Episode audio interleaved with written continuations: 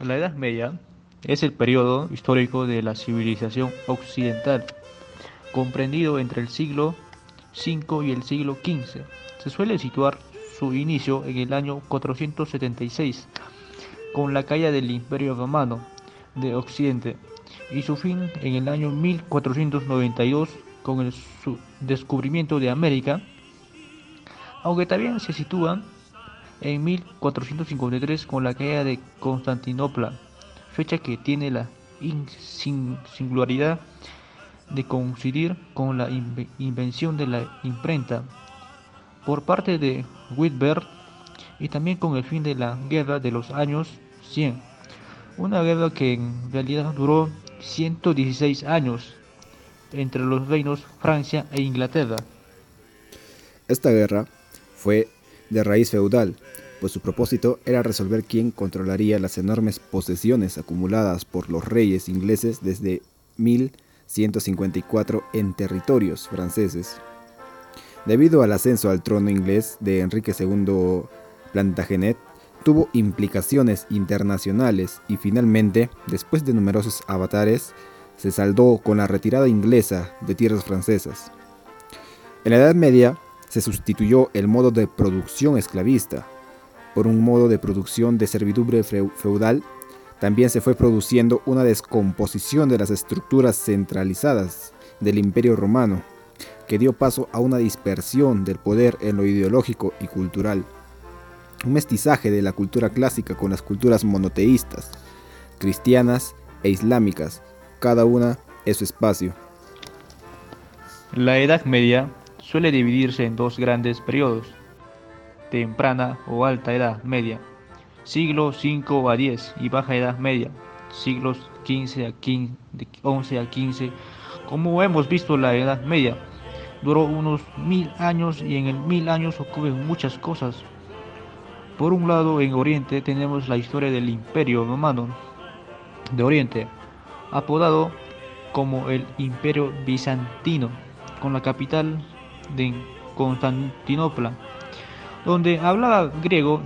Desde aquí se cristianizaron los pueblos eslavos, como los serbios, los búlgaros y los rusos. Por otro lado, en Europa occidental tenemos a un montón de pueblos germanos, bárbaros, para los romanos procedentes del norte de Europa, que fueron descendidos en sucesivas oleadas hacia el sur y se fueron asentando formando reinos. Estos pueblos aseguraron y fusionaron con su cultura muchos rasgos de la civilización griega y latina, adoptando el derecho romano y el cristianismo como religión oficial en el año 620. En la Meca surge la figura de Mahoma, que crea una religión monoteísta, el Islam. A su muerte en el 632, la península arábiga era ya en su mayoría musulmana. Sus sucesores tomaron de califa e iniciaron una expansión territorial que llegó desde la península ibérica hasta la India.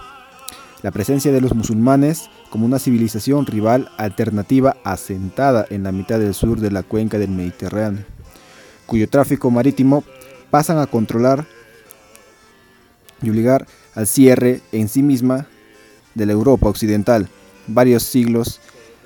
Para algunos historiadores, este hecho significó el verdadero comienzo de la Edad Media en el año 732, en la batalla de Poitiers, con Carlos Martel a la cabeza de un ejército y comienza el retroceso de las fuerzas musulmanas en Europa. El nieto de aquel Carlos Martel, Carlomagno, expandió los distintos reinos francos hasta transformarlos en un imperio, el imperio carolingio, al que incorporó gran parte de Europa occidental y central, conquistó Italia y fue coronado emperador Augustus. Por el Papa León III el día de Navidad del año 800 a su muerte el imperio se, se acabaría dividiendo entre sus nietos. Alemania, Francia, se disputan el norte de Italia, gana Alemania, que obtiene el favor del Papa. Y la corona imperial, el resultado es el Sacro Imperio Romano Germánico en el año 960, 900, el 62 alemán. Otto, primero llamado el Grande, es coronado emperador. Tras la desintegración del imperio carolino y el fracaso del proyecto político centralizador de Carlomagno, la debilidad de los reyes se hizo evidente. Sus sucesores se vieron obligados a ceder gran parte de su autoridad a los condes y marqueses para obtener su apoyo para asegurarse la lealtad de estos nobles monarcas. Les entregaron tierras, los feudos, por otro lado, en las invasiones de vikingos, sabacenos y húngaros aumentaron la inseguridad general, lo que obligó a los reyes a encomendar a los nobles defensas de sus territorios. Nace también la figura del caballero. El feudalismo alcanzó su madurez en el siglo XI y tuvo su máximo apogeo en los siglos XII y XIII. Su cuna fue la región comprendida entre los ríos Rin y Loira, dominada por el Ducado de Normandía, por feudalismo entendemos al sistema basado en una serie de datos y obligaciones que respaldan compromisos, generalmente militares, entre un hombre libre, el vasallo, y otro hombre libre en situación superior, el señor. El vasallo juraba fidelidad a su señor y se comprometía a cumplir determinadas servidumbres, principalmente de auxilio, militar y consejo político, recibiendo como contraprestación un beneficio habitualmente, el control y jurisdicción sobre y la población de su feudo o señorío. También a esto se le conoce como vasallaje. El vasallaje se conformaba a través de dos ceremonias, el homenaje y la investidura. La posibilidad de que un vasallo tomara bajo su protección a su vez a otros hombres que pasaban a ser sus vasallos estableció una red piramidal de relaciones vasalláticas. Acabamos de aprender cómo se pasó en un estado romano basado en el poder central, en un vasto territorio, a un estado basado en vínculos personales fragmentados en los distintos feudos, en ellos el señor acapara las funciones propias del Estado, como por ejemplo legalizar, imponer impuestos y administrar justicia, la tierra adquiere una enorme importancia económica. Al disminuir el comercio y la circulación monetaria, por eso la agricultura es la base de la economía feudal, una economía que autoconsumo la vida rural predomina frente a la urbana. Un feudo característico se componía de una aldea rodeada de terrenos para cultivar, protegida por un castillo regendado por un señor. A este castillo también se le denominaba burgo. Por extensión, se aplicó el nombre de burgo a las poblaciones que se desarrollan en torno a estas construcciones. Así surgieron las grandes ciudades medievales. A los habitantes de estas nacientes ciudades se les llamaba burgueses, naciendo el término burgués. También a estos centros acudían los campesinos a vender sus excedentes cereales, frutas, carnes, a la vez que compraban artículos de uso cotidiano elaborados por los artesanos. Herramientas, cerámica, ropa, se fueron creando nuevos barrios de artesanos y mercaderes que se agrupaban en gremios. Fue en estas ciudades donde nació el estilo gótico, una evolución del románico estas ciudades vieron el levantamiento de prodigiosas catedrales. Chartres, París, Colonia, León o Burgos se encuentran entre las obras arquitectónicas más extraordinarias que ha construido el hombre. También las ciudades vieron el nacer de las universidades como las de Bolonia, Oxford, Cambridge, Salamanca o París.